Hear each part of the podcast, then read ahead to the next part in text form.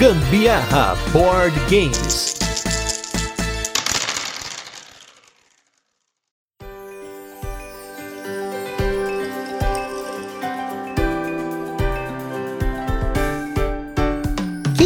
Imaginar que um dia estaríamos jogando jogos de tabuleiro no balançar de um navio em alto mar? Eu sou Gustavo Lopes e hoje você está aqui para ouvir sobre como foi a nossa experiência no Criativos On Board, que foi um cruzeiro que teve dentro desse cruzeiro um evento de jogos de tabuleiro com uma série de parceiros aí, como a Ludus Luderia, editoras como a Mosaico, a Ludens Spirit, os nossos parceiros acessórios BG. Mas hoje a gente vai contar para vocês em duas partes como foi essa experiência. Na primeira parte, em que a gente vai falar um pouquinho da experiência do cruzeiro em si, algumas dicas para você que tá pensando um dia ir num evento desse. Está comigo a minha companheira de viagens de sempre, de mais de 14 anos. Estamos aqui, inclusive na semana do cruzeiro, fizemos 14 anos juntos, de muito amor, companheirismo, felicidade e muitas aventuras. Carolina Guzmão. Eu não contava com a minha astúcia. Estou por aqui. Tô achando bem interessante, sabe o que que eu comecei a refletir aqui? Navio, mar, todas as introduções do Gusto agora parece que ele vai começar contando uma poesia pra gente, né? Poesia? Balançar do mar, do navegar. Mas foi o que aconteceu, né? Em boa parte da viagem. E muita gente enjoar, vomitar e Passar mal. passar mal.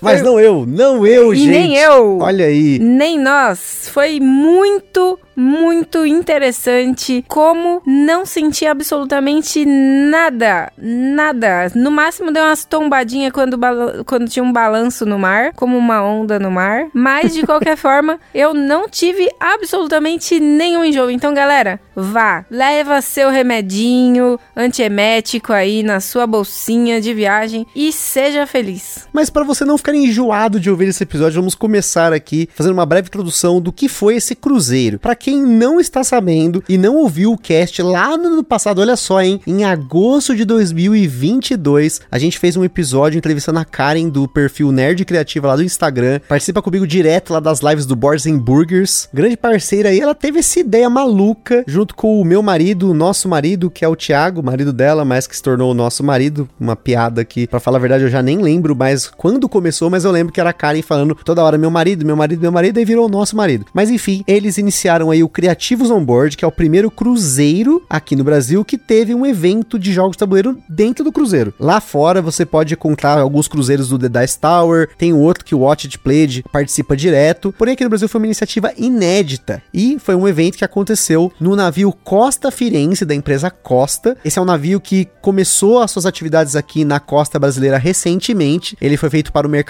asiático e aí eles estão fazendo um teste por aqui e o evento aconteceu dentro desse navio. Porém, eu nunca tinha ido num cruzeiro. A Carol já tinha experiência com cruzeiro, o pai dela já teve muita experiência no cruzeiro, mas a Carol já tinha feito, porém eu não tinha feito. Então, eu estava um pouco receoso com a experiência em si. Eu já não gosto de andar de avião porque tá no céu. No mar, que é praticamente a mesma coisa, vai afundar, né? A água e o céu ali, o, o fundo é tão grande quanto. Então, eu tava com bastante receio, mas ainda assim a gente deu esse voto de confiança para a Nerd Criativa, para esse evento que ela tava organizando ali pela primeira vez, algo que a gente nunca tinha visto aqui no Brasil. A gente vai contar um pouquinho hoje da experiência para quem não foi e tá pensando em ir no futuro, ou até pra gente contar algumas histórias aqui para vocês. E aí depois da segunda parte, quem vai se juntar a mim aqui vai ser a Mabel e o Mauro lá do Tem Jogatina, que a gente vai comentar um pouquinho sobre os jogos que a gente jogou, porque já começando por aí, a gente não foi com a intenção de jogar o tempo todo. Eu principalmente não tinha essa intenção, porque eu queria aproveitar o navio que eu nunca tinha ido. Então eu falei, poxa, eu quero ver tudo que tem nele e andar por aí e dormir pouco e fazer muita coisa. E a gente equilibrou isso, mas eu acabei jogando mais do que a Carol. Carol, ela aproveitou um pouco mais do que eu as instalações do navio, mas a gente teve aí várias coisas que a gente pôde fazer dentro do navio que a gente pode comentar aqui, né? Gente, foi incrível desde a primeira passada da terra firme pra dentro do navio. Foi muito interessante que a equipe do Costa Firenze, todos, são extremamente muito receptivos e a gente já chegou e fomos direcionados imediatamente para um restaurante que a gente entrou lá próximo do horário do almoço, né? E aí todos fomos almoçar e aí no meio do caminho encontrava os amigos, mais de 480 criativos que são as pessoas que Embarcaram nesse evento? embarcaram nesse evento muito maluco, mirabolante da Nerd Criativa. Então foram mais de 480 criativos que que participaram. Foi muito legal. Todo momento a gente encontrava gente que tinha o mesmo interesse, o mesmo hobby que a gente. Isso é sempre muito legal, porque recentemente até estava sendo falado aqui no grupo do Gambiarra que, vamos combinar, o board gameiro é um público acolhedor, né? Com certeza. E hoje a gente vai comentar justamente sobre isso, né? Sobre o evento em si, sobre as instalações do navio, mas também sobre esse fator pessoas, né? Mas acho que para começar pensando aí na empresa Costa, porque o próximo cruzeiro vai ser pela Costa, vai ser pelo Costa Favolosa. Então, analisando a estrutura do navio do Costa Veneza, mesmo para você que quer um dia fazer um cruzeiro nesse navio, mas não de board game, a gente vai comentar um pouquinho aqui, começando pela comida, que é uma das partes mais importantes de toda a experiência, assim. Para mim, sem comida, uma comida ruim estragaria a experiência, que não foi o caso. A gente acabou comendo em todas as instalações do Costa Firenze que estavam inclusas no nosso pacote, que eram dois restaurantes à la carte, tinha o buffet, tinha um buffetzinho lá de, de pizza e um outro de hambúrguer. Eu comi em todos eles e, sem dúvida, uma das coisas que eu posso comentar aqui é que é uma comida legal. Eu não passei fome no navio, muito pelo contrário. Nessas refeições do restaurante à la carte, eu acabei comendo muito bem, diferentes opções de prato, eles não negam nada. Você pode pedir, sei lá, no começo eu tava pedindo todos os pratos, né? Um de cada ali, né? Porque tem a entrada, o primeiro prato, segundo prato, sobremesa. Depois, quando eu já tava um pouco mais faceiro ali, eu já comecei a pular a entrada, pular o primeiro prato, pedia várias proteínas, pedia duas sobremesas. Então, a comida tava muito gostosa. A única coisa é que, se você vai comer lá num restaurante à la carte, tem o tempo de espera sentado, mas se você for comer no buffet, você vai pegar fila. E essa fila é basicamente o tempo que você fica sentado, só que de pé. Então, a gente preferiu escolher os restaurantes à la carte no almoço e na janta, também porque a gente pôde ter acesso a comida vegana, vegetariana, então facilitou um pouco a experiência ter acesso a comida fácil. Então, as comidas estavam inclusas, foram muito boas. A gente não comeu nenhum restaurante que não estava incluso, porque eu quis sair de lá no lucro. E eu acabei saindo, que vocês vão saber aí em breve porque que eu saí no lucro. Mas a análise da comida para mim foi muito boa. Com certeza,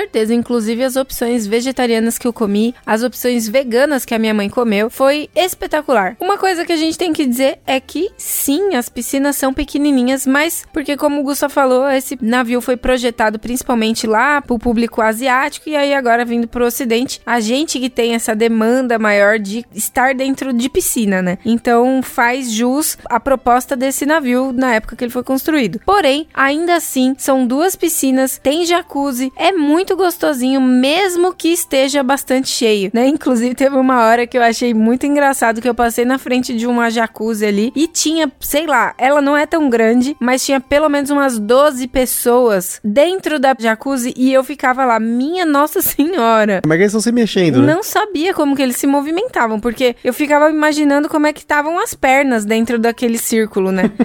eu ficava só pensando nisso, devia estar todo mundo de cócoras. Além disso, todos os criativos aí, quando compraram o pacote para esse cruzeiro, tiveram o upgrade para cabine com varanda. E apesar de eu não ter aproveitado a varanda como eu gostaria, eu teve um momento só lá que eu tinha ido no banheiro, eu falei, ah, vou ficar um pouquinho aqui olhando no mar tal. Acho que vocês estavam no, no, teatro lá, eu fiquei um pouquinho lá, não queria ver teatro. Mas, fora isso, foi muito legal porque é uma acomodação grande, bem espaçosa, banheiro bom, tem tomada, mas você tem que ter um adaptador, ou pelo menos usar a tomada USB se você vai carregar o seu celular. Então também não tenho do que reclamar da, da cabine. Ela era maior do que até alguns quartos de hotel que eu já fiquei. Então foi muito aconchegante. Dormi muito bem o tempo que eu dormi, porque eu dormi entre 4 e 5 horas por noite. Mas o tempo que eu dormi, eu dormi com o balanço do navio. Parece que, especificamente nessa rota, nessa viagem, parece que teve um efeito de um tufão que aconteceu não sei aonde, que ele levou a maré a ficar um pouco mais agitada aqui na costa brasileira. Por isso que durante a navegação, em especial à noite, o navio tava balançando bastante. Mas balançando o suficiente para tipo, eu aproveitar pra caramba, porque eu não bebi, então, como eu tava balançando,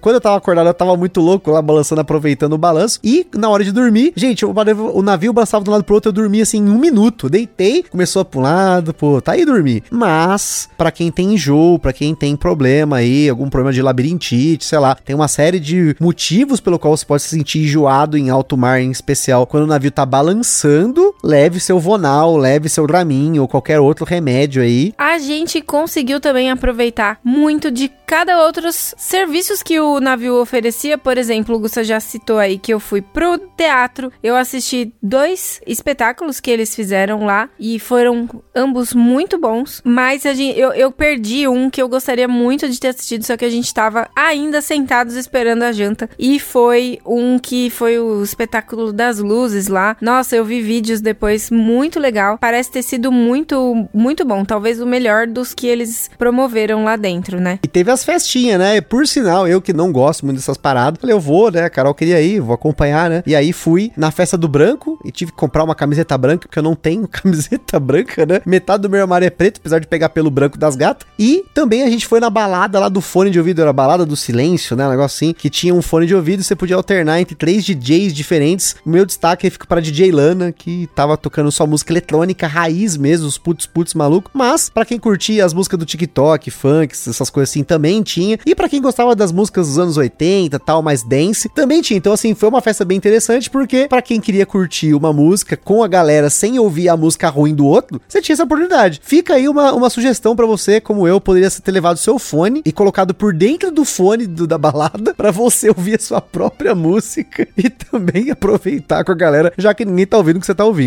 Foi realmente muito legal essa experiência dessa festa do silêncio aí. Eu nunca tinha tido nada parecido com essa experiência. Foi muito interessante, muito legal mesmo. Você ficava observando as pessoas, o que, que cada um tava ouvindo de acordo com a cor que o fone da pessoa ficava. E aí a batalha era basicamente assim: você olhava a multidão, quem tava mais de uma cor, né? Significava que aquele DJ tava ganhando dos demais, né? E aí ficava uma luta entre os DJs pedindo votos para trocar de estação de, de DJ. Foi muito legal. A gente também acabou que tentamos aproveitar um pouquinho do cassino, mas infelizmente nesse jogo de azar não rolou. Eu apostei 75 reais e simplesmente levei só 4,50 para casa.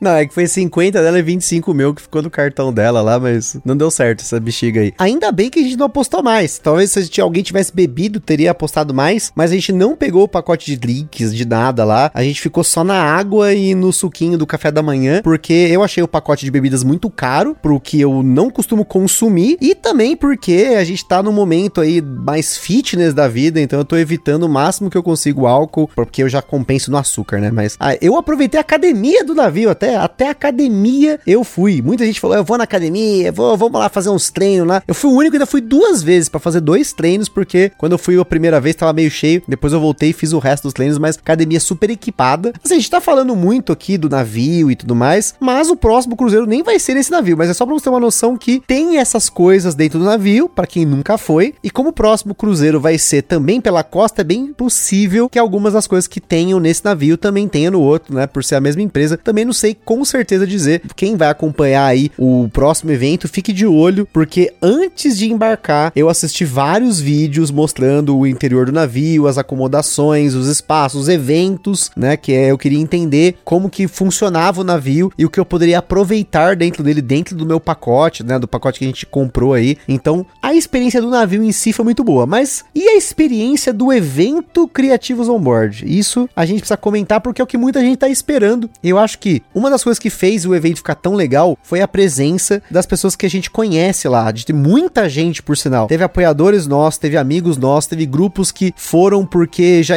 conhecia o evento, teve pessoas que foram porque a gente apresentou o evento. Então, tinha muita gente que a gente conhece, que a gente pôde aproveitar lá no navio, a companhia, não apenas na hora de jogar, mas também para fazer as outras coisas dentro do navio. Porque para jogar, a sala que a Karen conseguiu lá pro evento ficava 24 horas, os três dias de cruzeiro ficou 24 horas, com jogo na mesa, com mesa disponível, até com monitores da Ludus Luderia que trabalharam lá no, no cruzeiro, estavam ali disponíveis e teve até outras áreas que eles conseguiram para poder jogar em diferentes momentos do navio. Teve um restaurante lá que ele fechava, né, entre o horário do almoço e da janta e depois na madrugada, então as pessoas podiam jogar. Então tinha muita mesa. Nisso não faltou, apesar de, como eu falei, você jogou o quê?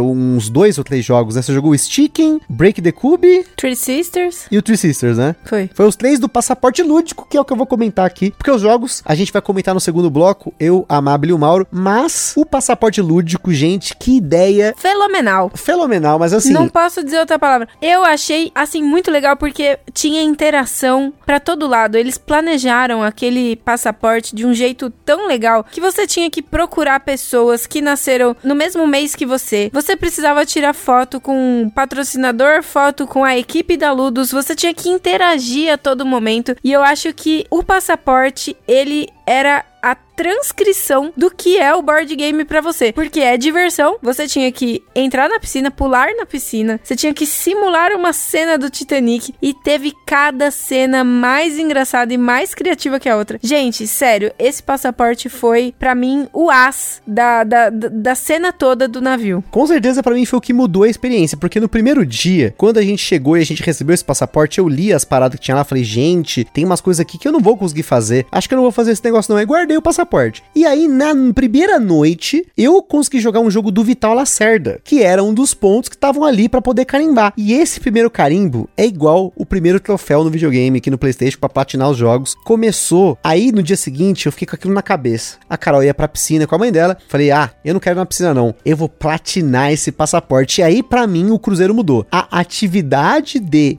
platinar o passaporte lúdico foi o melhor do melhor do melhor para mim da experiência, porque além dela ter incentivado o que a Carol falou de interagir com o navio, de interagir com as pessoas, de jogar alguns jogos que precisavam para marcar lá, tinha que jogar um jogo da Mosaico, um jogo da Ludens Spirit, tinha que jogar um party game, tinha que jogar uma vaza, tinha que explicar um jogo para alguém, tinha que jogar com uma pessoa que você nunca jogou. Então, ele teve ali uma interação muito boa e foi o que mudou para mim o evento, porque se não fosse o passaporte lúdico, o evento seria um evento de jogar, apesar apesar de ter tido abertura, encerramento, sorteios, o seu aproveitamento nesse caso vai depender do quanto você conseguiu jogar, de você conseguir mesa ali, apesar que sempre tinha alguém chamando para você jogar ali e tal. Agora, o passaporte lúdico foi a melhor ideia que teve nesse evento e ele tem que se manter para todos os próximos. E a Ludus também tem que estar nos próximos, porque a presença da Lucy, dos monitores da Ludus lá mudou para mim como eu encaro um evento de jogo de tabuleiro. Pelo menos pensando num evento grande, assim, né, com vários dias, porque ao longo dos dias você vai querer fazer várias coisas ali no navio, vai querer jogar, vai querer aproveitar o navio, mas o passaporte lúdico, ele trouxe para mim uma forma de aproveitar que é do meu gosto, né? A Carol sabe, eu gosto dessa coisa de ter um checklist de coisa para fazer assim, é aquela planilhinha do Excel, de ter a platina para fazer, e com certeza aquilo ali foi falar comigo, né? Ele falou comigo esse passaporte, eu platinei o passaporte, ajudei outras pessoas a platiná-lo também, que foi uma outra coisa, né? Eu já tinha terminado o passaporte no segundo dia, aí a Carol queria fazer, a gente começou a correr de um lado pro outro, aí os amigos nossos também queriam fazer troféuzinho lá, fazendo, não, carimbo, né? Tô falando troféu que eu tô pensando no videogame, né? Mas também queriam fazer, e aí eu comecei a incentivar. A gente jogou várias vasos, que a gente vai comentar aqui no segundo bloco, só para que um ou outro ali fosse lá e colocasse um carimbo. Então, essa interação das pessoas se ajudando ali foi sensacional. Sensacional. só pra vocês terem ideia, um dos carimbos ali era você entrar dizendo bom dia, criativos. Imagina uma pessoa tímida fazendo isso. Foi muito legal de ver. Todo mundo respondia. Era era muito legal. Eu fico com dó dos meninos da Ludos e fico com dó de todos os outros que estavam com o nome ali no passaporte, porque sem dúvida esses caras tiveram uns paparazzi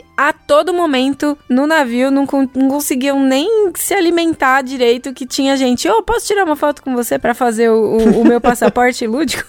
Coitados, esses daí são anjos mesmo, que vão pro céu imediatamente assim que saírem dessa para não tão melhor, porque o melhor é estar estar aqui, tendo tido a oportunidade de ir pro Cruzeiro. E fica aí, ó, só um abraço pra Lucy. Lucy, no próximo passaporte tem que ser a prova de maluco tipo eu. Porque, gente, eu li a parada, eu já ficava pensando, tá, como eu faço isso de uma forma mais fácil? E o caso de pular na piscina, eu não gosto de pular na piscina, não queria pular na piscina. Então eu usei de todas as tecnicalidades possíveis, depois da Lucy não ter aprovado a minha primeira pulada na piscina, porque eu pulei do lado da piscina, falava pular na piscina. Não estava falando pular dentro da piscina. Então eu fui lá, mostrei lá o videozinho do plano do lado, não aprovaram, fica a denúncia, não aprovaram. E aí eu tive que explicitar qual que é a regra de pular na piscina. E aí depois que a Lucy explicitou que tinha que estar com os dois pés dentro da água, não podia estar sentado nem apoiado, eu coloquei os dois pés dentro da, do primeiro degrau da escada, dei um pulinho e saí fora. Então, board gameiro cracudo é assim, a gente tá ali para quebrar tudo que der. Então, não foi à toa que eu consegui completar porque eu utilizei dessas tecnicalidades aí do passaporte e o passaporte tinha uma parada, porque ele não servia só para brincadeira. Teve um sorteio no final que quem conseguiu fazer os carimbinhos lá, cada página que você completava, você ganhava um nome ali no, no, no sorteio. E por ter feito 10 páginas completas, eu tinha 10 nomes no sorteio, eu ganhei dois prêmios. Então eu saí do Cruzeiro em com lucro, porque eu não gastei com nada em dólar lá dentro, exceto os 5 dólares lá no cassino, e ainda saí com o jogo. Então, no final das contas, os jogos pagaram uma parte do Cruzeiro já. Então, assim, a minha experiência não podia ter sido melhor. O melhor, poderia ter sido se eu tivesse ganhado um passe pro próximo, né? Porque sortearam duas vouchers, dois vouchers individuais, né? E não ganhei esse,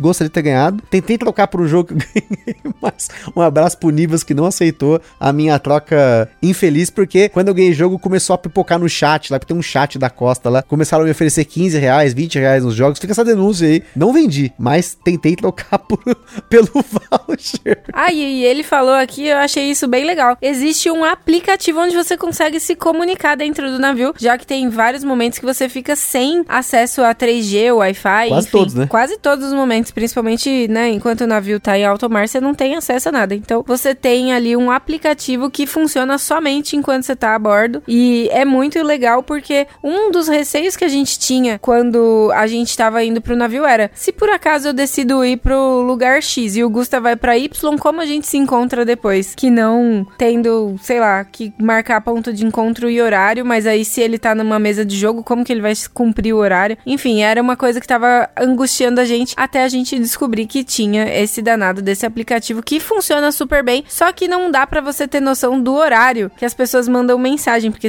cada hora aparece um horário meio aleatório, parece, e aí você às vezes fica meio perdido, saber, não sem saber se a pessoa tinha acabado de mandar ou se mandou faz tempo a mensagem. E não dá pra fazer grupo, então você tem que combinar individualmente com todo mundo. Então, às vezes, a gente queria dar um rolê ali, tinha que mandar mensagem um a um. Mas eu entendo, são as limitações ali do aplicativo e tal. E acho que, assim, falando no geral, foi uma boa experiência. Repetiria um cruzeiro em outro navio, até pra não repetir o navio. Acho que a parte legal é você conhecer outros ambientes. Então, se o cruzeiro fosse no mesmo navio, eu acho que eu não teria interesse. Mas num navio diferente, no caso aí vai ser no Costa Favolosa, talvez tenha mais interesse, pelo menos da minha parte. E fica algumas dicas pra você. Se você for aí, sempre chegue cedo em tudo e siga as orientações dos criativos lá da Karen da organização. Um abraço pro Júnior da Royal Trip, que foi a empresa aí que intermediou a parte do pacote, porque o Júnior só tinha dica boa e quem seguiu as dicas do Júnior se deu bem. Nós seguimos à risca tudo que o Júnior falou e a gente não teve nenhuma reclamação. Algumas pessoas reclamaram porque não seguiram a dica do Júnior. Eu li todos os FAACs, tudo que foi colocado assim, a, a Karen sempre teve muito cuidado de fazer live, de explicar tudo bonitinho, as pessoas tirando dúvidas e dúvidas e dúvidas repetidas, eles iam lá e respondiam. Então, um forte abraço aí pra todo mundo da organização aí, a Karen, o Thiago, o Bruno, o Júnior e toda a galera aí que conseguiu fazer esse evento acontecer em alto mar, uma coisa bem diferente. Teve muita gente que tá, não tava apostando que isso ia vingar, que seria estranho, né? Um evento de board game num navio, como assim? Nada a ver, né? E acho que como último ponto aí foi muito legal ter conhecido o Vital Lacerda. Tive a oportunidade de conhecê-lo pessoalmente, jogar com ele ali em dois jogos diferentes, ter pego autógrafo, convidado ele para um episódio. Então é provável que teremos aí um episódio com o Vital Lacerda. Pelo menos o convite foi feito pessoalmente e ele falou que vão marcar. Então, como o vão marcar do português é diferente do vão marcar do brasileiro, ele é mais literal, então eu estou apostando que ele vai gravar com a gente. Mas para quem conhece sabe que a gente cobriu quase todos os jogos dele. A gente só não cobriu agora o Escape Plane e o On Mars. Também ficou faltando os jogos novos dele, né? Agora cada vez mais tá faltando, né? Tem o Bot Factor, o Weather Machine, logo logo sai Inventions, né? Mas isso com o tempo, quem sabe a gente cubra aqui, mas a gente cobriu quase todos, então é um autor que eu tenho bastante apreço e foi muito divertido conversar com ele. Ele é muito engraçado, ele explica muito bem. A gente jogou dois protótipos dele que eu vou falar no próximo bloco. Então, pra mim essa foi a cereja do bolo. Ter uma- um designer ali que além de falar português, ele interagiu com a gente, até o ponto lá que ele tava tão confiante que eu tinha jogado um dos protótipos dele direito que ele precisou ir no banheiro e me colocou pra explicar o jogo lá, tirar dúvidas pra uma galera lá. Então fiquei muito feliz disso também, né? Pude substituir o Vitor Lacerda. Olha só, né? Que, que honra numa explicação ali, numa tirada de dúvida da galera. E a galera realmente tinha bastante dúvida pra tirar. Mas, como eu tinha entendido o jogo, ele já era baseado no jogo que eu já joguei. Então foi bem tranquilo pra mim. Mas isso você vai ouvir no segundo bloco. Acho que pra finalizar aqui, fica aí a nossa experiência de como foi o Cruzeiro. Eu não esperava que fosse tão divertido. Eu tava até com um pouco de receio antes do, do Cruzeiro, né? De entrar no navio por conta do negócio de ficar procurando água no Cruzeiro, onde que beber água. Eu tava preocupado com essas coisas, assim, né? Com estar num navio, será que eu vou ficar enjoado tal? E no final das contas, eu me diverti muito, joguei muito, aproveitei o navio, a gente aproveitou quase tudo que tinha nele. Só não aproveitei as coisas de criança, né? Joguei, não joguei videogame lá, que tinha uns videogames pras crianças e tal, mas aí nada a ver, né? Mas consegui passear por tudo. A gente visitou o spa do navio, jogamos no cassino, fizemos tudo que dava para fazer ali. Então, foi uma ótima experiência. Um forte abraço aí para toda a organização aí dessa primeira edição do Criativos On Board, que nos fez muito feliz. Sem dúvida, recomendadíssimo. Eu espero mesmo estar lá no Costa Fabulosa o ano que vem pra gente aproveitar mais, mais, mais e mais. Foi muito gostoso mesmo. Eu estou com saudade demais daqueles dias que passamos no navio. E a única coisa que eu faria diferente aqui, só para pensar no que eu faria diferente, eu tentaria comer fora do horário no buffet e não comer tanto nos restaurantes à la carte por conta do tempo de espera para poder jogar um pouquinho mais. Esse tempo eu jogaria mais provavelmente, ah, Carol vai querer assistir alguma coisa no teatro, aí eu não quero assistir e tal. Então, a única coisa que eu faria diferente é isso, porque de resto, eu acho que eu aproveitei como eu pude aproveitar. Você faria alguma coisa diferente? Olha, eu acho que eu faria um esforço maior para dormir um pouco mais tarde.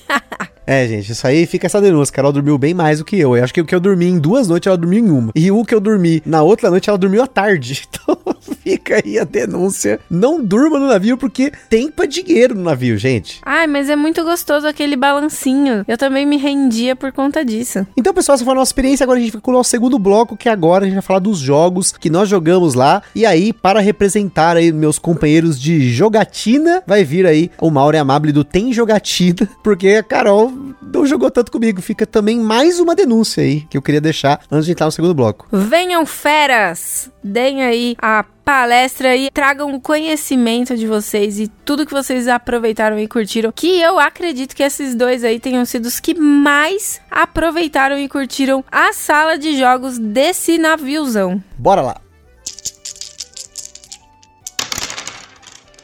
E nesse segundo bloco, como eu comentei, já que a Carol basicamente jogou dois jogos comigo no navio, eu trouxe aqui para comentar sobre os jogos do navio. O casal que já apareceu aqui anteriormente, eles além de apoiadores nossos aqui, já estão companheiros de jogatina com a gente. E falei jogatina porque é a Amabile e o Mauro do Tem Jogatina. Tudo bem, pessoal? Tudo bem aí, você? Tudo bom, pessoal? Por aqui tudo ótimo. E como eu comentei, né, gente? A gente jogou quase todos os jogos que eu joguei no navio. Eu joguei com pelo menos um dos dois que estão aqui presentes. Então, eu resolvi chamá-los pra gente comentar um pouquinho dessa experiência de jogar no navio. E uma das coisas que a gente mais jogou lá e que eu vi as pessoas jogando muito mesmo são os nossos carteadinhos, amados carteados, né? Aqueles joguinhos de você conseguir levar para todo lado, jogos fáceis de explicar e que casaram muito bem com o ambiente ambiente do navio. Não sei se vocês acharam isso, mas até o ambiente ali, aquelas mesas que a gente jogou ali na, na sala Carter ali, que eram mesas de tipo de poker, e até as mesinhas ao,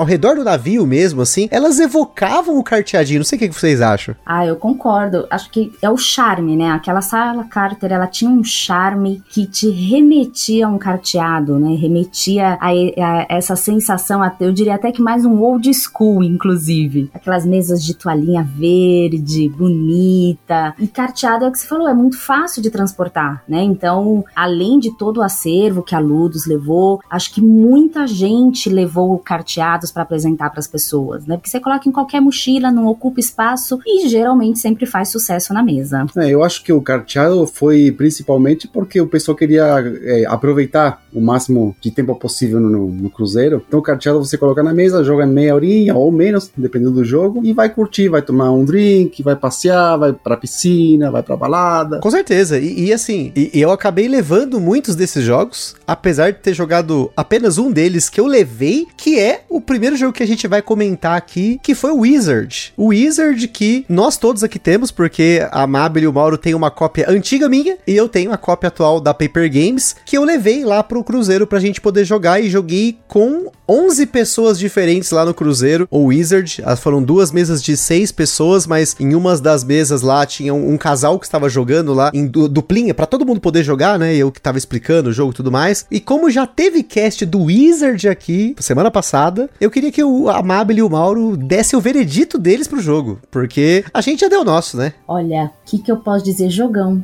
que surpreendeu, viu? Muito feliz de ter adquirido essa cópia do Gustavo. Pouco triste porque a da Paper tá linda, maravilhosa, mas o jogo em si me surpreendeu. Aquela vaza gostosa de jogar, sem muita complicação, mas assim, deliciosa mesmo. Cara, eu eu eu não vou focar muito no jogo, eu vou focar mais na experiência, porque a experiência foi muito boa, o jogo trouxe muita risada, trouxe muita, como eu posso dizer, a experiência todo mundo contra a Mabile. Teve uma sacanagem, né? Teve uma sacanagem. Houve um complô contra a minha pessoa. Acontece, né, gente? Não, mas a experiência foi realmente muito gostosa. Inclusive, depois Mauro, com o auxílio do Bruno, ensinou outras pessoas a jogar o Wizard lá no navio. Pra você ver que é um jogo realmente fácil, um jogo né, que, que ele chama atenção e que sempre tem alguém querendo jogar. E a última, na última visita pra Ludus, a gente jogou de novo, mais uma vez. Verdade, já foi pra mesa. Caraca, de novo? De, De novo. Isso é bom. Isso é bom porque teve algumas pessoas que jogaram comigo no navio que já tinham jogado também. Então foi tipo um repeteco. A galera tá realmente curtindo. E, assim, como eu comentei no cast, o Wizard é o jogo que veio pra ficar pra mim. É, é o tipo de vaza que todo mundo que termina. Assim, juro pra vocês, cê- de novo, vou falar sobre isso aqui. Todo mundo que jogou Wizard comigo saiu com um sorriso no rosto. Não teve uma pessoa que reclamou, porque geralmente quando tem jogos de vaza ou jogos de escalada, esses tipos de carteado, às vezes aparece alguém que fala: ai, não gostei muito desse jogo, tem muita sorte na compra das cartas, ah, isso, aquilo. Não teve ninguém que reclamou do Wizard. Cara, esse jogo, é, acho que não, não depende muito da- das cartas, porque várias partidas assim, a Mabile saiu com carta alta e deu um chute zero na, nas vazas que ia ganhar e conseguiu. Eu não sei como fez, mas ela conseguiu. Estratégia 0101.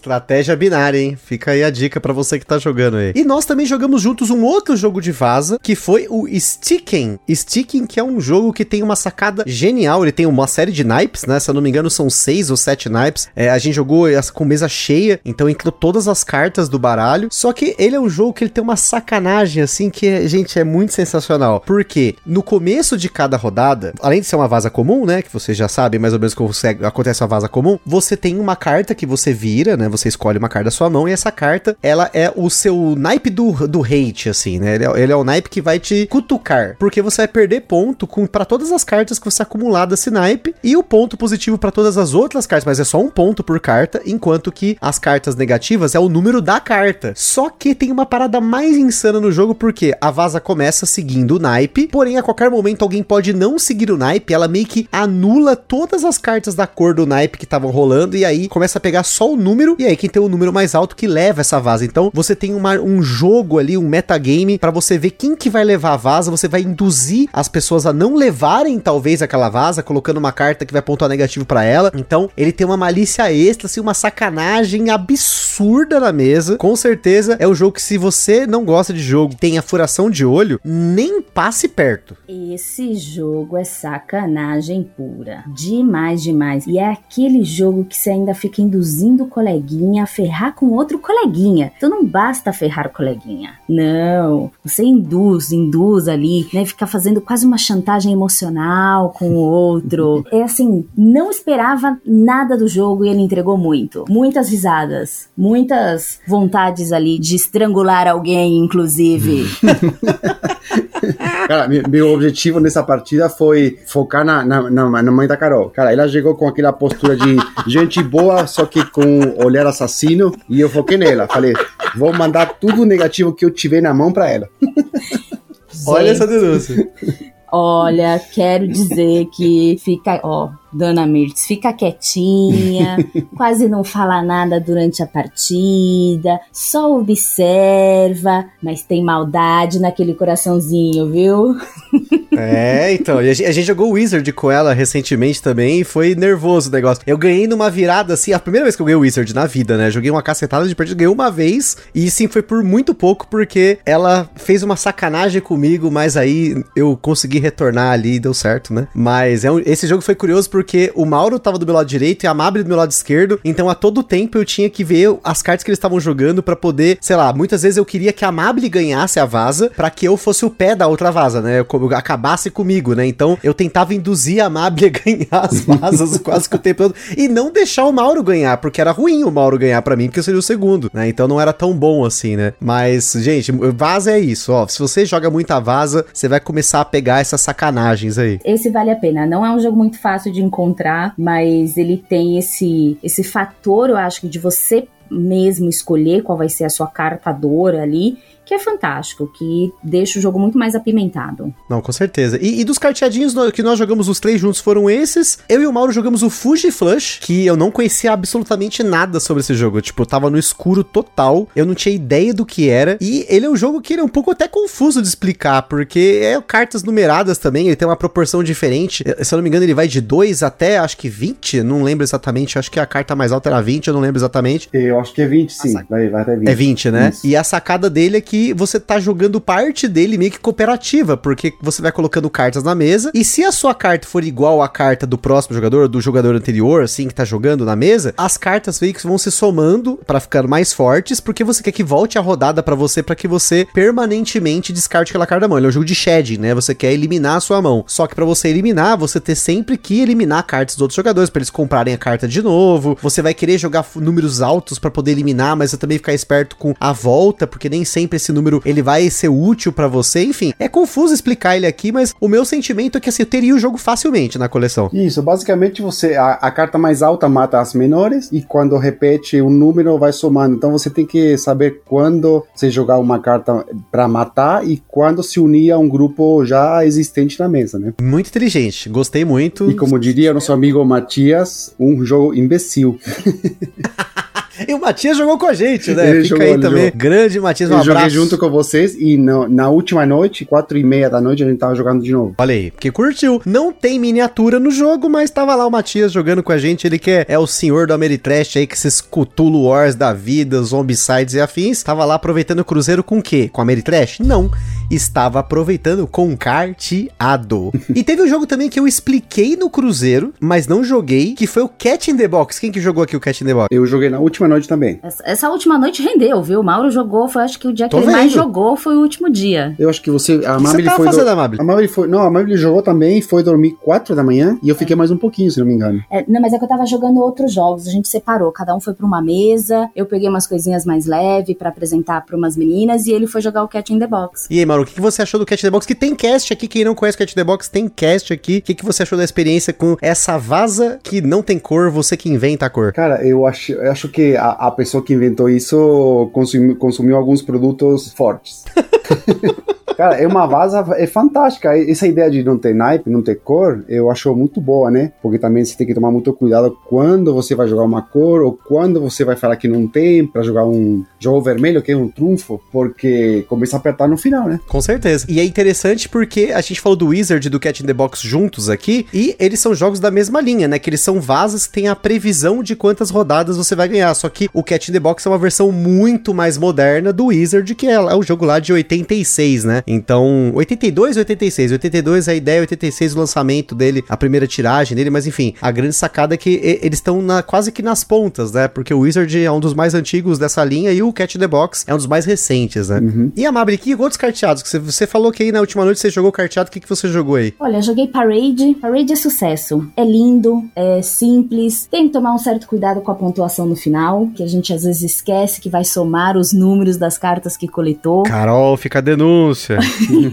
Mas ele é um jogo que ele é mais estratégico do que pode parecer, porque o momento certo em que você pega ou não pega uma carta ali da mesa faz toda a diferença, né? E as cartas que você guarda na sua mão para poder baixar no final, você vai ter ali a opção de descartar duas e colocar duas na sua mesa, né? É o que vai fazer a diferença ali em de repente é, levar uma maioria ou acabar não pontuando quase nada. Então eu apresentei o Parade para três meninas, na verdade duas delas eu conheço de grupos de WhatsApp, então isso também foi muito bacana do Cruzeiro, né? Uma possibilidade de encontrar pessoalmente pessoas que eu conhecia só por chat e ali no finzinho da noite, quando a gente achou que ia embora sem ter jogado nada, rolou. Rolou o Parade e depois rolou o Sirvam o Rei, que por incrível que pareça ainda tem muita gente que não conhece esse jogo. Para quem não conhece, para quem ainda não viu, saiu o cast dele recentemente, do Sirvam o Rei e do Sirvam a Rainha, então voltem um pouquinho ali e corre lá escutar porque o jogo é muito gostoso. Até hoje não tem nenhuma pessoa que eu tenha apresentado o jogo que não tenha gostado, né? Ele tem uma certa simplicidade ao mesmo tempo que encanta. E uma coisa muito bacana do Sirvão Rei, é, não era a minha primeira escolha ali para finalizar a noite, mas a gente estava na sala Carter e chegaram duas meninas que não faziam parte do grupo e uma delas reconheceu. E olha que a gente já não tava mais com a sala montada, cheia de jogo nem nada, mas viu ali e falou: Poxa, isso é jogo de tabuleiro? Posso jogar com vocês? É, então foi super bacana, como ela também não conhecia o Sirvão Rei, né? Foi algo mais simples ali às três e meia da manhã para explicar e ainda acabou rolando duas partidas dele ali. Essa menina era aquela que já conhecia a Ludus, não era? Exato, exato. Então, assim, olha que bacana que é, né, o, essa oportunidade do Cruzeiro, não só com quem já é do grupo, mas também quem tá é, ali de passagem e que acaba chamando a atenção de ver aquele pessoal ali se divertindo. É, e o Sirvon Rei é um jogo também que eu joguei com muitas pessoas diferentes, assim como o Wizard é um jogo que eu apresentei para muitas pessoas, já joguei com uma galera que é apoiadora nossa também, já joguei com amigos, joguei com família, e é um jogo que, assim, tem tudo para perdurar por muito tempo aqui na coleção, assim. Na verdade, esses carteados, raramente eu acabo vendendo algum ou doando, assim, no máximo, é, quando tem algum que, tipo, tá muito parecido com os demais. Por exemplo,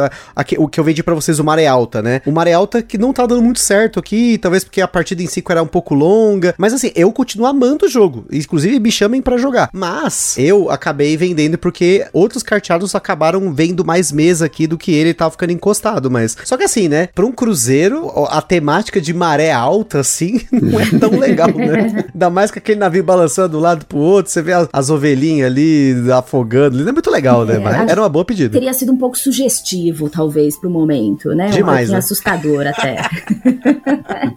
e também a gente jogou vários jogos, porque como eu comentei no primeiro bloco, no passaporte da Ludus, o passaporte lúdico, o incrível e maravilhoso da, da Luz Luderia, o passaporte que me trouxe muita alegria nesse cruzeiro, tinha vários jogos, na verdade, que você precisava jogar, né? Inclusive a vaza, jogar uma vaza, era uma das condições, tanto que nós jogamos algumas vazas para que a galera que precisava carimbar também. Eu joguei Wizard várias vezes porque tinha a galera que queria carimbar ali uma vazinha e tal, mas tinha algumas condições lá que era jogar um jogo da Mosaico, jogar um jogo da Ludens Spirit e jogar um party game. E começando pelos jogos da Mosaico, eu e a Mabel jogamos juntos com a Carol e com o Zaka lá, o Three Sisters, que é um jogo que acho que você já conhecia, né, Mabel? Eu já conhecia, tinha jogado uma única vez e estou, continuo apaixonada pelo jogo. Pode parecer às vezes um pouquinho confuso, mas ele é tão fofinho, tão bonitinho, que esse já me conquistou. Ele é um roll and write, na verdade é um, é, é um roll and write que ele tem uma sacada bem legal porque ele é um roll and write um pouco mais complexo. Talvez não só porque a sacada ele é muito de ser um jogo um pouco mais complexo do que a média, pensando aí para você que ouve o podcast aqui. O Paper Dungeons é um jogo um pouco mais complexo de roll and write e o Sisters ele tá acima dele. Ele, assim, são poucos os jogos, acho que, que eu conheço de roll and write que são mais complexos que ele. Talvez esses Flip and Write, o Muralha do Adriano, né? Enfim, você tem alguns, o, o, Row and Rome, agora eu esqueci o nome do jogo também, mas são jogos mais complexos, ou Twilight Inscription, que são jogos que são mais complexos, mas o Three Sisters, vamos colocar aí que ele é de uma média complexidade, né? Mas acho que a sacada maior dele são os combos. Você faz cada combo nesse jogo, gente, para quem gosta de ficar, vai, eu faço isso, aí eu completo aqui, eu venho pra cá, eu vou isso aqui, isso aqui,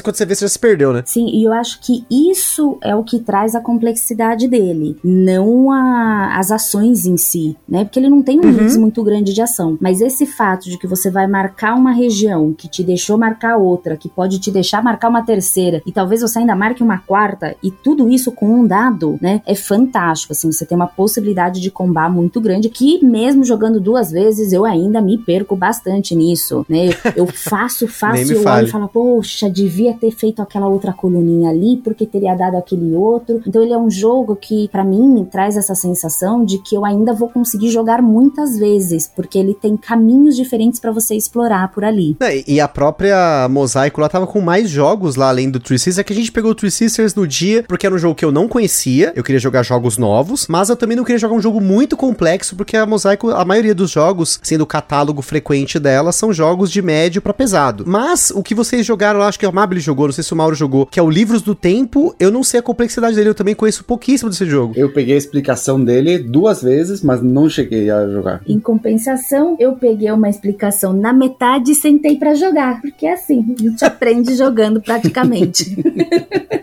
Ele é um jogo que ele já é lindo na mesa. Quem tiver oportunidade de dar, né, uma, uma, uma procurada aí de fotos dele, ele é um jogo muito charmoso, muito bonito. Então ele tem um, uma presença de mesa, assim, bem interessante. Eu diria que ele é um, um euro leve para médio, tá? Ele já estaria ali num médio. Mas ele tem ações simples, as rodadas são realmente fáceis, tem rodadas definidas. Confesso que eu gosto bastante quando tem jogos de rodada definida, é nesses que são um pouquinho já, né, entre leve e médio. Ele tem um sistema ali de fichário, ele é muito imersivo, então você realmente acha que você tá montando livros, você tá manuseando livros, folheando livros para fazer as ações. Tem até uma das ações que é você fechar o livro, né? Então eu acho que é, ele é um jogo que traz uma temática ali dessa construção, né, da, dos seus cadernos ali de viagens, muito, muito bacana. Acabamos não terminando a partida, acho que faltavam quatro rodadas para terminar, a gente acabou precisando parar por, por uma questão de horário também, e uma das pessoas que estava jogando precisou né, se ausentar, então a gente acabou encerrando, mas mesmo assim é um jogo que ele já trouxe essa sensação de satisfação ao jogar, né? Eu acho que vale, vale a pena, ele tá chegando agora, acho que no, não sei se ele chega agora no meio do ano, mas ele é um lançamento de 2023 da Mosaico. E realmente ele tá muito, muito, muito bonito. É, é, difícil quando você se encanta visualmente com o jogo, né? Porque às vezes você não consegue bem separar essa parte da beleza dele, mas ele é muito, muito bonito, muito gostoso. As pessoas que eu conheci, né, que eu conheço, que jogaram, que tiveram oportunidade, não conheci nenhuma que tenha levantado da mesa dizendo que não gostou dele. Aquele famoso jogo brinquedo, né? Eu cheguei a pegar ele na mão, assim, aqueles livrinhos e tal. E, e para vocês terem uma noção, para quem não, não viu o jogo, não viu fotos dele, é quando a Mabel fala que é um mini mini fichário é de verdade, um mini fichário com aquela garrinha de metal, sabe, que fecha as, as páginas furadinhas. É, aquilo é, tem no jogo, vai ter. Eu até falei, nossa, falei pro pessoal da montanha, falei, ô, bom, Fábio, caramba, isso aqui não encarece meu jogo. Ele falou, não, isso aqui faz parte, não é tão caro assim, né? A maior parte das coisas que, que encarecem os jogos hoje em dia é peça que, tá, que é importada, mas eu acho que essas coisinhas assim você consegue achar que até no Brasil, então dá pra ter a fabricação local aqui, né? Mas posso estar tá falando besteira também, não sei, né? Foi o que eu perguntei, mas quando o navio tá balançando, algumas respostas nem sempre são tão claras. e para quem fica com medo de esse fichário não, não aguentar muito, é o mesmo fichário que você usa na escola. Então abre e fecha todo dia. Então hum. não, não, não, tem esse problema de, de quebrar. O negócio era de metal mesmo, gente. Isso. É top o negócio, né? E para cumprir na, o, o jogo da Ludens Spirit, eu, a Carol, a Mabel e o Zaka também jogamos. A gente tava nessa empolgação de fazer o passaporte lá, percebe-se, né? A gente jogou o Break the Cube, que é um jogo que a gente já tinha jogado aí a Carol. A gente já comentou aqui num dos destaques da semana, que é um joguinho que você tem peças de estilo Tetris, que você vai empilhar elas em formato 3D e você vai perguntar para as pessoas olhando de cima, olhando de frente, o que, que elas estão vendo para você tentar montar a forma do jogador que está à sua esquerda. Porém, a gente ainda tinha, mas a gente só tinha jogado ele em duas pessoas, então foi legal que já jogamos em quatro e é, tem essa dinâmica, né? Porque em duas pessoas você tenta adivinhar a forma do outro. E aí em quatro jogadores tem essa dinâmica circular que um tenta adivinhar a forma do jogador que está à sua esquerda, né? Que joguinho gostoso, viu? Eu confesso que eu olhei para ele e fiquei, gente, eu não vou descobrir nada nada nisso aqui. A hora que você fala, como que eu vou entender que peça tá montada? Mas depois faz sentido a hora que você vai perguntando a cor, né? Assim, que cor que a pessoa vê de cima de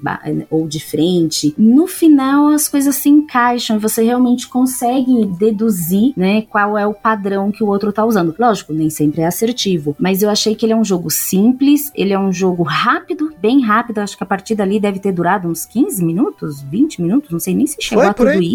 E uma simplicidade né? Que acho que é um jogo que vai dar para colocar na mesa com pessoas de diferentes níveis de jogador, né? Eu acho que é bem gostosinho. É, para quem gosta de jogo de dedução, ele é um jogo simples nesse sentido, né? Dedução lógica, assim. É, é bem bacana mesmo. E para cumprir os party games, nós jogamos jogos diferentes. No caso, eu joguei só uma, que para quem não conhece é um jogo no qual você tem uma carta, essa carta vai ter seis coisas escritas, você vai escolher de um a seis ali, e aí o, as outras pessoas vão tentar te dar dicas para que você tente acertar acertar essa carta, só que essas dicas elas não podem ser mutuamente excludentes, porque se mais de uma pessoa fizer a mesma dica, essa dica é eliminada, então você vai ter que tentar adivinhar com menos dicas. São cinco, são cinco itens que tem na carta. Sei lá, você tem lá Halloween, chip, bebê, cantil e par. Você fala cinco, é par. E as pessoas vão tentar colocar alguma coisa. Par pode ser casal, pode ser dois, pode ser, sei lá. E aí todo mundo vai revelar com você com o olho fechado e você vai tentar adivinhar depois baseado na dica que todo mundo deu, que sobrou no final das contas contas. É um jogo super gostoso, já joguei algumas vezes ele, continuo curtindo esse party game. Agora, e vocês? O que, que vocês jogaram de party game aí? Cara, eu joguei mais uma vez, acho que foi a quinta ou sexta vez que, desde que a gente comprou, o Happy Salmon. Aí sim. Putz. jogo que, quando eu tenho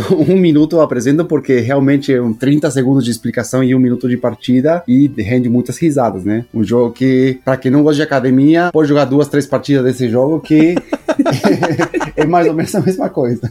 E pra quem não viu o nosso episódio, que eles participaram, que também o Ama- Amable e o Mauro, que foi sobre o Party Day, né? Party Games para jogadores exigentes, teve Rap Simon, né? Sim, sim. E esse eu, eu coloquei na mesa porque a Karen que tava querendo descer do navio, pelo menos com um jogo jogado, né? Aí apresentei pra ela, apresentei pro Júnior e pra mais algumas pessoas que estavam interessadas, que, não, que já tinham visto o vídeo, mas nunca tinham tido a oportunidade de jogar. E, cara, acho que joguei a primeira e soltei o jogo na mesa. Acho que foram mais três ou quatro que o pessoal se virou. Já eu tive a oportunidade de conhecer o Zoeira. Olha aí. Fiquei surpresa com algumas cartas, gente. Muito difícil essas cartas, viu?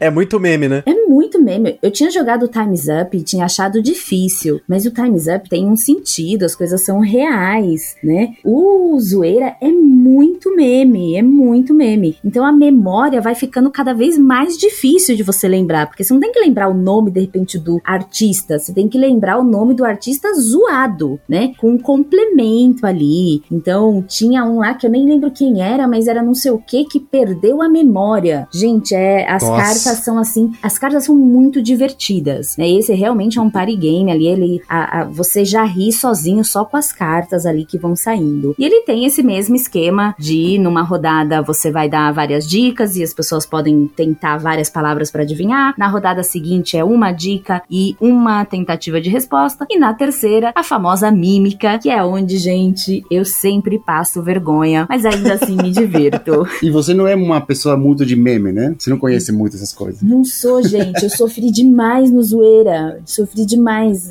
As pessoas ali faziam sentido pra eles as coisas e eu olhava com uma cara de interrogação tremenda. O bom é que o Studert é de uma geração meio próxima à nossa, mas eu ainda sou da geração dos memes, assim, eu sou aquele cara que acompanha dicas do Olinho, Cassinão no Facebook, então eu, eu tô meio por dentro, assim, então geralmente eu e a Carol nos damos muito bem no zoeira. Eu acho que consigo me virar bem nesse aí também.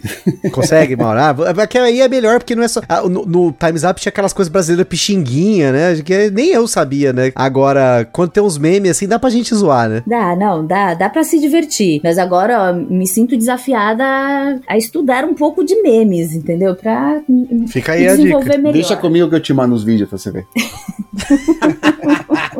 E pra gente finalizar, agora vem aqueles que muitas pessoas nos perguntaram, aqueles que muitas pessoas estavam esperando ouvir um pouquinho, que foram os jogos do Vital Lacerda. Do mestre. O grande, grande Vital Lacerda. Nós aqui em conjunto conseguimos jogar três jogos do Vital no navio. Três jogos novos. Então, começando por nível de dificuldade, de complexidade de cada jogo, eu vou começar com o Mauro, porque ele jogou um que eu não joguei, queria ter jogado e não deu tempo. Então, eu tive a oportunidade de jogar o Bot Factory. Cara, pra quem conhece o, o Kanban, ele tem a mesma, digamos, estrutura. O jogo está dividido em quatro setores e o objetivo, em vez de montar carros, você vai montar robôs. Então, uma- em um- numa área você tem a parte onde você coloca as peças do robô. Na segunda, você pega as peças de robô, dependendo da ação que você escolhe, né, da ação que ou que tiver disponível, você vai ter vários movimentos, vários pontos de ação para aquele departamento. E aí você pode girar a roda, pegar eh, peças, enfim. A terceira você pega objetivos, que o objetivo nada mais é do que a cor do robô que você vai montar. E nesse departamento você pode pegar peças coringa também. E no quarto departamento você tem a parte de objetivos e a parte de valores de cada robô, onde você, quando você cria o robô, ele perde o valor, mas também você pode sacrificar uns tokens, que são os tokens gerais que você usa para várias coisas, para aumentar o valor do robô que você criou, para você pontuar mais no final. E tem o mesmo esquema da, da Sandra, né? A Sandra vai andando pro próximo espaço disponível e te ferrando quando você cai no mesmo lugar dela. Então, é um Kanban super resumido, super resumido, mas para quem já, já jogou o Kanban, o, o grandão, digamos, você sente realmente que de onde que vem esse Bot Factory, porque tem, tem muito do jogo, do jogo original, né? E é bacana porque o Bot Factory, ele é um jogo que foi feito pelo Vital Lacerda com par- o parceiro dele, com uma parceria, que foi o João Quintela Martins. E depois, na sequência, falando aqui, eu e a Mab Jogamos um protótipo do Vital com o João Quintela Martins também, que foi o Casa de Fado ou House of Fado, que é baseado no The Gallerist, que nós já falamos aqui no podcast, mas ao invés de você ter os artistas pintando quadros, você tem uma Casa de Fado que é um restaurante de, com música, né? Aqui no Brasil poderia ser, sei lá, um barzinho no final do, da noite, poderia ser, sei lá, Aquela churrascaria com música ao a vivo. churrascaria. Olha aí. O que, que você achou desse Amabile? Você que jogou comigo e ganhou com uma margem de quase o dobro de pontos. Como é que foi a sua experiência com esse mini galerist? Olha, a primeira coisa é, é realmente um mini galerist. Você vê muitas das ações ou a forma de alocação que você encontra no The Gallerist dentro do Casa de Fado. Né? Essa possibilidade de você quicar o jogador de uma ação, mas ele acaba indo para uma área adjacente onde ele pode optar por ganhar um bônus ou fazer uma outra ação. No The Gallerist você tem que ir aumentando a fama do seu artista para você conseguir vender os quadros né, com maior lucro. E no Casa de Fado você também tem isso de você aumentar o prestígio né, dos seus artistas. Então você contrata artistas, você aumenta o prestígio dele. Então ele tem muito, muito do, do The Gallerist. Eu achei um jogo muito gostoso. Ele é um jogo mais leve do que o The Gallerist, mas você tem essa sensação lacerda, né? O Bot Factory eu não tive oportunidade de jogar, mas se eu for comparar lá com o mercado de Lisboa, eu vejo uma diferença tamanha. Você realmente sente que você tá jogando um jogo do Lacerda quando você vai no House of Fado, né? A casa de fado. Também curti bastante, como eu gosto bastante do The Gallerist, e eu também enxerguei isso, mas ele tira algumas partes do The Gallerist que é até complexo de eu explicar pra quem não tá acostumado, porque tem alguns elementos que tem no The Gallerist ali, como por exemplo, você tem lá o tabuleiro do lado esquerdo, você tem uma área ali que você tem um controle de área, você tem algumas coisas que você vai coletando naquela área, que você vai liberando, tem o leilãozinho que tem no final do jogo e tal. Essas coisas não tem no House of Fado, né? Muito pelo contrário, ele manteve a essência de algumas coisas que eram bacanas do The Gallerist, que é você chutar o trabalhador, só que quando você chuta o trabalhador do oponente, ele tem três opções até que ele pode escolher de bônus por ter sido chutado, então você quer o tempo todo manter o seu trabalhador de alguma forma ali em local específico, estratégico ali pra alguém te chutar. Você também tem os meeples de cores diferentes, mas eles não ficam sendo chutados de um lado pro outro, que acontece lá no The Garage, que eles andam de um lado pro outro, né? Aqui não, aqui você coleta, eles sentam na mesa, depois eles levantam e aplaudem. Então, tematicamente, eu achei que o Casa de Fado ele é muito, muito, muito amarradinho com a ideia do The Gallery, com que também era um jogo que pra mim era bem temático, né? Então, é curioso como eles conseguiram manter a essência do, né, da jogabilidade, colocar os elementos mais simples ali, uma forma mais simplificada no caso, mas colocando um tema um pouco parecido, parecido mas diferente, né? Putz, assim, pra começar, foi, eu joguei esse jogo na primeira noite, né? A Karen lá, uma, pra variar, um abraço pra Karen, porque eu- a gente tava chegando pra ver que, como é que tava o movimento da sala Carter. Aí ela falou: vem, vem aqui, vem cá, vem, vem, vem jogar, vem jogar o jogo com o Lacerda aqui, senta aqui. Ela já me sentou, já tava o Lacerda me cumprimentando, explicando o jogo pra gente daquele jeito super tranquilo dele, né? Agora isso aqui, essa ação, essa ação, agora tá explicado. Ele já terminou essa parte.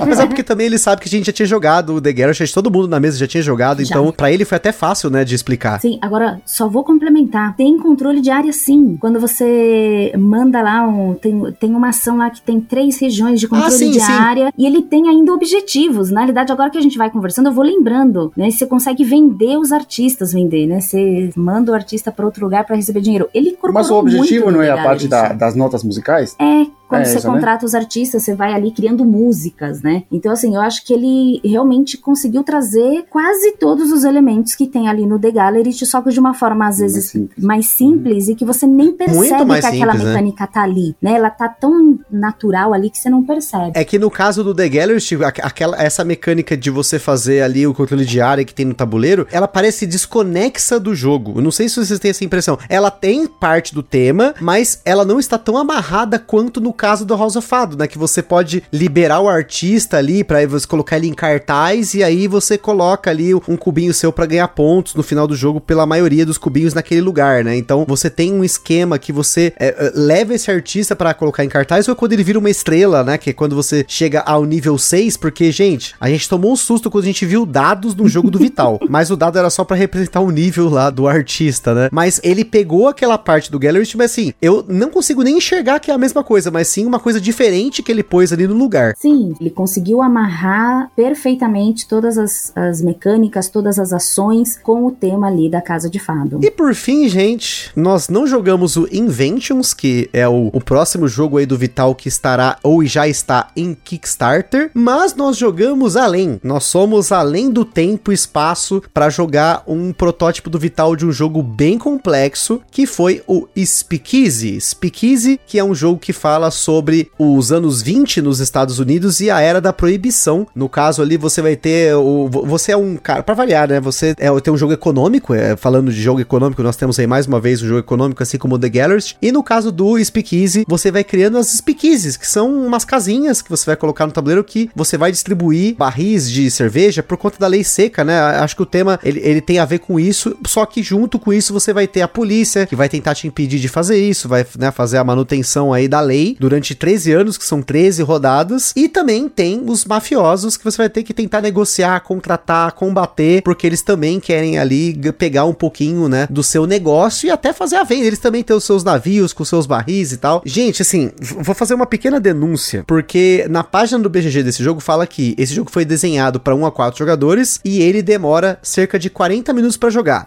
Mas nem a 40 pau. minutos? Nem a pau. Por jogador, por favor. Minimamente 40 minutos por jogador. Já fica essa denúncia aí. Mas a gente já esperava disso de um jogo do Vital, ainda mais jogando em quatro pessoas que nunca jogaram o jogo, com o Vital explicando o jogo completo pra gente. Então, E com o navio a gente balançando. e nossa, foi o dia que o navio. Porque assim, gente, o navio ele teve um momento que ele foi de Santos pro Rio e quando ele tava atracado, ele não estava balançando, né? Mas quando ele voltou de, do, de Rio pra Santos, na viagem de, de volta, ele pega um trajeto um pouco mais longo pra você apro- poder aproveitar o navio. Só que nisso, a gente pegou uma maré lá que é um reflexo de um tufão que teve em outro lugar e o navio estava balançando demais. Então, assim, a gente tava jogando no restaurante do navio e tava eu e o Bruno de um lado da mesa e a Amable e o Mauro do outro lado de frente pra uma janela. E eu via pelo reflexo do óculos da Amable o, o navio subindo e descendo, subindo e descendo. E a gente lá tentando entender o jogo, tentando jogar, né? Mas, sem dúvida, gente, assim, o, próprio Vital Lacerda está apostando muito nesse jogo. Ele falou que ele acha que vai ser o seu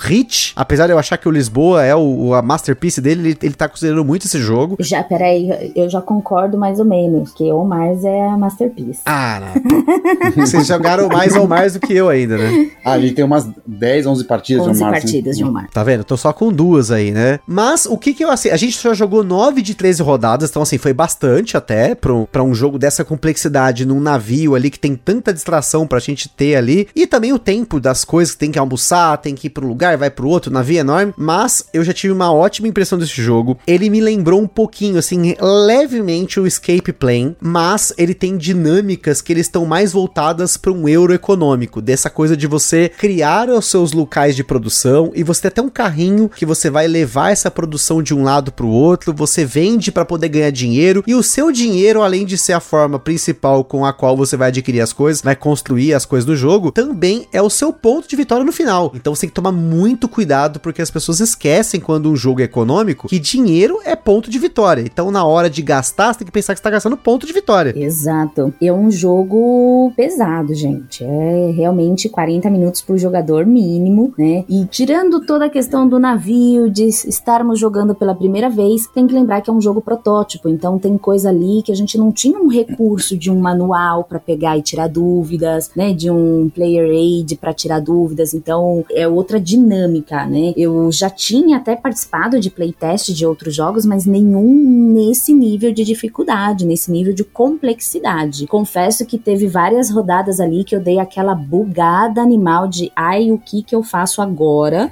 né? Porque é uma dinâmica diferente quando você tá jogando um jogo em construção, ainda que ele já esteja muito redondo, né? Verdade. eu achei que também tem um estilo totalmente diferente do que a gente tá acostumado do Vital, né? Porque tem várias ações onde você vai alocar seu trabalhador para realizar, tem cartas onde que você vai baixando, tem várias trilhas que você tem que ir subindo, tanto para se proteger como para produzir bebida ou para como chama aquela do, do estado, a proteção do estado, como que é? A proteção. Não, não é proteção. Força, a força da máfia ali. É, é bastante coisa, né, que você tem ali que você tá olhando. Eu não tinha pensado nessa questão do escape plane, mas mas tem um ar, tem um ar, talvez. Eu acho que me lembra mais por causa da polícia, né? Mas é, no Escape Plan você tem um, um carinha que vai, vai fugindo, né? Aqui você tem seus pontos de venda, digamos, né? A minha impressão do Escape Plane é porque o tempo todo no jogo você tem coisas vindo de todo lado que podem te punir. Pra vocês terem uma noção, gente, o jogo tem vários distritos que são separados ali, que é a ilha de Manhattan, né? Porém, o que dependendo da rodada, vai entrar mafiosos em um determinados distritos, vai entrar polícia em outros, e aí dependendo da onde já tinha um mafioso antes, pode ser que eles entram em combate. Então, nesse sentido, me lembrou o Escape Plane por conta da dinâmica. Você tem que estar o tempo todo ali prestando atenção nas coisas que podem te punir no jogo. Porque geralmente você pega, sei lá, próprio Galleries que a gente falou, Lisboa ou Mars, eles não têm elementos punitivos que acontecem como se fossem eventos ao longo do jogo. Você vai ter as rodadas que vão acontecendo e você vai construindo cada vez mais. Dificilmente tem alguma coisa que vá contra você. Talvez no máximo a gente citou a Sandra do Kanban, mas acho que a Sandra do Kanban não chega a ser tanto assim, porque Porque é depende de como você se previsível, né? Ela é muito é previsível, apesar que ainda assim é previsível, né? Aonde vai entrar a polícia e os mafiosos é revelado, né? Só que, mesmo sabendo disso, gente, é uma hora vai entrar, entendeu? Pode ser que entre no começo, pode ser que entre no final. Então, eu demorei pra pegar esse esquema e aí quando eu peguei já era tarde demais. Tarde demais porque a gente não ia poder jogar o jogo completo, mas eu acho que depois que eu peguei o jogo assim, eu tava assim, depois que eu peguei na quinta, sexta rodada, eu vi que eu tava fazendo algumas coisas erradas, mas eu vi que tinha como me recuperar ainda, não é aquela coisa que tipo já era, né? É, isso é uma coisa importante, porque ele é um jogo que ele permite ajustes durante a partida, né? Não é aquele jogo econômico que, né,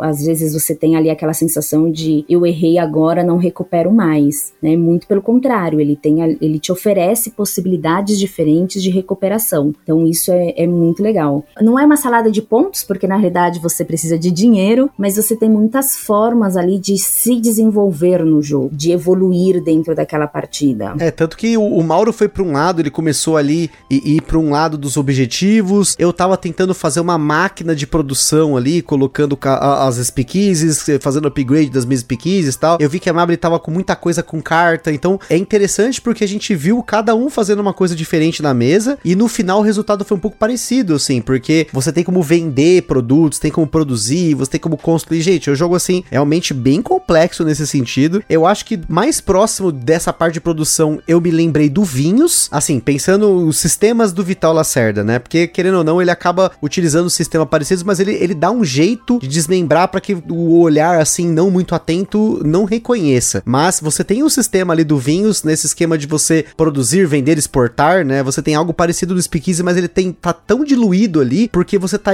fazendo isso num mapa. Você não tá fazendo isso no seu de jogador. Seu tabuleiro de jogador, ele representa algumas coisas, alguns poderes, os limites das coisas que você tá fazendo, mas o- tudo acontece num mapa compartilhado. Então, você tá ali com as pessoas tentando pegar os determinados pontos de Manhattan, e aí, como eu falei, tem ali a polícia, os mafiosos andando de um lado pro outro. Você vai ter que atacar esses mafiosos também, vai ter que contratar eles. Então, me- novamente, me lembrou o Escape Plane por conta dessa quantidade temática de coisas que você pode fazer, porque no, no Escape Plane você tem uma cacetada de coisas que você pode fazer pensando tematicamente, mas ele pega esse esquema mais de produção, você tem esse- essa linha de produção dentro do tabuleiro para você fazer as bebidas, só que com a puniçãozinha. Então, é bem diferente, gente. Assim, eu curti muito, tematicamente, apesar do tema não ter me pegado de primeira, quando ele começou a fazer sentido, eu me senti um pouco mais imerso no jogo, só não fiquei tão mais imerso por conta da imersão do barco de um lado pro outro lá, né? Mas fora isso, eu acho que é um jogo que me reacendeu uma coisa que eu tava um pouco, tava diminuindo um pouco, que era é, os jogos do próprio Vital, porque além de eles estarem muito caros, né? Eu tive um choque com o Weather Machine, já tem bastante tempo que eu não conseguia jogar nada do Vital. E ter jogado no navio dois jogos do Vital, ter conhecido o Vital também, ele explicado os jogos e tal, me reacendeu essa vontade de retornar aos jogos dele, em especial o Escape Plane on Mars, que a gente já prometeu faz muito tempo aqui, não fez. Eu vou tentar aí novamente, a gente insistiu um pouco. É porque a gente tem alguns jogos aqui complexos na fila. Um deles é o Tindaya, que ainda não saiu o, o review, que foi um jogo que eu ganhei também lá, na- lá no sorteio, lá por ter feito Eita, esse passaporte da Ludus, né? Menino sortudo, gente. Ganhou dois sorteios, dois. Mas Valeu foi a por pena. conta do passaporte. Foi por o conta do passaporte passaporte. que rendeu. é. Não, valeu a pena. E toda, toda essa correria de jogar, né? Essa correria de tirar as fotos. Porque, gente, nós falamos aqui de alguns exemplos relacionados a jogos, mas tinham tarefas ali no passaporte, como pular na piscina ou visitar a academia do navio, né? Então, Pois é. custa empenhado Eu também, na realidade, completamos todos os itens do passaporte. E o Gustavo foi na academia pra malhar mesmo, não foi só pra tirar foto que nem eu. Fui. Duas vezes, hein? Porque eu fui, na, eu fui a primeira, esqueci de tirar foto. Quando eu fui na segunda, aí tava muito vazia, né? Eu falei, mano, eu não consegui fazer todos os exercícios. Deixa eu terminar de fazer. Será que eu consegui fazer? Eu tava de chinelo, nem podia estar de chinelo, mas acabei fazendo até mais, porque aí você começa. Eu me, me empolgo, né? Eu vejo aquelas máquinas que eu não tô acostumado. Eu falo, caraca, nossa, eu vejo essas máquinas nos vídeos da internet, vou fazer também. Aí vai lá fazer e tal. Acabei saindo todo detonado da academia, mas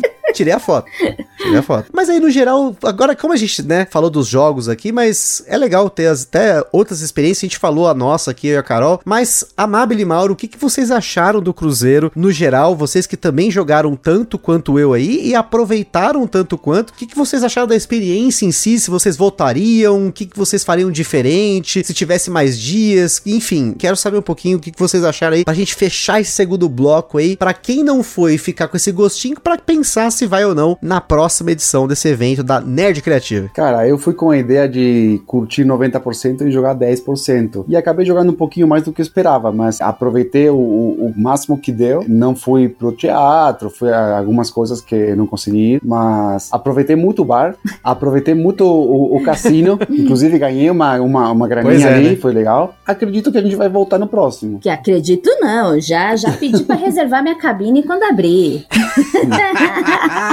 E, e realmente acho que no próximo eu vou, vou tentar manter esse 90 a 10. Curtir o, o máximo que, que puder. Em teoria, o próximo vai ter uma piscina maior, vai ser mais legal. Então vou jogar o mínimo, sei lá, um jogo um carteado ou dois à noite. E durante o dia vou curtir. Bar, piscina, academia, se puder. Já eu, gente, quero repetir parte do que foi esse onde joguei bastante. Deu pra aproveitar navio, deu pra aproveitar o bar e tudo mais. Quero conciliar um pouco mais os eventos do navio. Como o Mauro falou, a gente acabou não indo no teatro, isso é uma coisa que eu espero conseguir ir no, próximo, né? É, Tem alguns eventos, algumas atividades que tem ali no navio que eu gostaria de me organizar para participar, mas o resultado, o saldo final, acho que para nós dois foi um saldo muito positivo desse navio. Foi o nosso primeiro cruzeiro, né? Nós nunca tínhamos feito um cruzeiro, então Uhum. acho que até por isso tinha esse desejo inicial de jogar menos, aproveitar mais o navio. O meu desejo desde o início já era fazer algo 50-50. Dormir foi uma coisa que a gente fez pouco. O Mauro ainda tirou cochilos à tarde, por isso que eu consegui jogar mais do que ele. E por isso que eu perdi a casa do fado, né? Que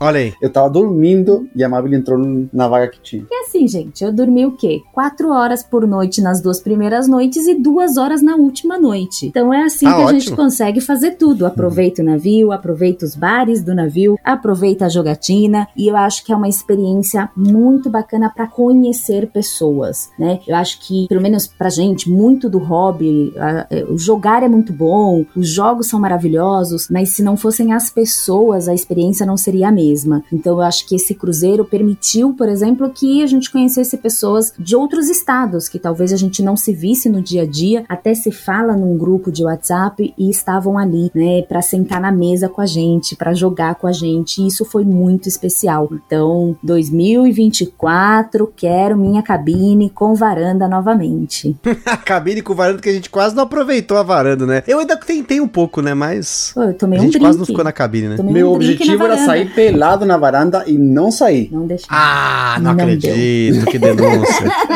Mas não eu me tomei, deixaram. mas eu tomei meu drink sentadinha na varanda com as perninhas assim esticadinhas apoiada. Então, check. Então, finalizando com essa imagem maravilhosa aí, pensando você numa cabine com varanda, sentado do lado de fora, com aquela brisa do mar na sua orelha, no seu cabelo, tomando um drinkzinho maroto, olhando pra água, balançando menos, talvez, ou mais, depende da sua preferência. Pra mim, balançar me deu muito bom pra eu dormir, mas quando tá acordado, talvez nem sempre é legal, mas é legal você tá ali aproveitando. Você que está nos ouvindo, espero ter curtido esse episódio que a gente fez aí em dois blocos. Vocês tiveram aí diferentes experiências com jogos, experiências com o próprio Cruzeiro e também pra você que tá pensando em ano que vem, já fica esse relato que a gente deixa aqui de como foi a nossa experiência, né? Eu e a Carol, que a Carol já tinha tido uma experiência, eu nunca tinha, o Mauro e a Mabel também não tinham ido em Cruzeiro, então aproveitaram cada um da sua forma, mas eu acho que o principal, como a própria Mabel falou, e eu novamente comento aqui, o mais bacana de estar num Cruzeiro não é só o cruzeiro, mas sim as pessoas, porque é muito legal que a todo momento a gente encontrava pessoas que a gente conhece, estar com pessoas que a gente conhece aproveitando algo tão legal, eu acho que amplifica a experiência. Eu acho que se a gente tivesse, sei lá, é só e a Carol ali, eu iria aproveitar com ela também, com certeza, mas foi muito legal porque o tempo todo a gente tinha as pessoas ali, ah, eu quero fazer uma coisa, quero fazer outra, e acho que isso trouxe essa magia pro cruzeiro que vai com certeza me fazer voltar, apesar de não gostar muito de ficar fora de terra, né? Eu prefiro ficar na terra, não nem na água, nem no mar, nem, nem, na, nem no mar, nem no céu, no caso, mas aí a gente, é, a gente tira aí esse, esse tempinho aí, faz essa exceção para poder compartilhar desses momentos maravilhosos. Eu queria agradecer aqui ao Mauro e Amable por não apenas terem compartilhado hoje esse, essa experiência comigo aqui, para ir com vocês, mas também por ter jogado pela parceria, a gente jogou tanto lá no navio, foi muito legal, conseguimos cumprir aí os passaportes lúdicos, jogamos jogos do Vital, tivemos, conhecemos aí o, o, o, o homem por trás desses jogos que a gente fala aqui e curtimos muito, né? No caso aí, só não joguei o Weather Machine Inventions, o Bot Factor também não joguei, né? Mas com certeza jogarei. reacendeu a magia da coleção do Lacerda que tava paradinha aqui por conta das dificuldades de jogar jogos pesados. Então foi muito legal poder compartilhar a experiência com vocês lá. A gente que agradece, foi muito divertido. Não só compartilhar as jogatinas, mas as apresentações de amigos também. Então fiz amizades novas por mesas compartilhadas lá com você. Então isso foi muito bacana e obrigada por convidar, ou por permitir que a gente venha aqui contar dessa experiência, que foi uma experiência realmente muito bacana. Eu acho que ter essa oportunidade do navio, de estar com pessoas que a gente gosta, de conhecer novas pessoas que gostam do que a gente gosta e ainda jogar um protótipo do Vital foi só aquela cerejinha linda do bolo. Eu também agradeço pelo convite e espero ter passado um pouquinho da nossa experiência e também espero todo mundo no, em 2024. É, gente, façam um esforcinho. É legal, é muito legal. Não fiquem assustados com o balanço do navio. Nada que um Dramin, um Meclean. Já temos listinha de remédio para isso. Exato. então é isso aí, pessoal. Aquele forte abraço e até a próxima. Está perdido com tantos episódios? Consulte na descrição o nosso índice completo de episódios e playlists.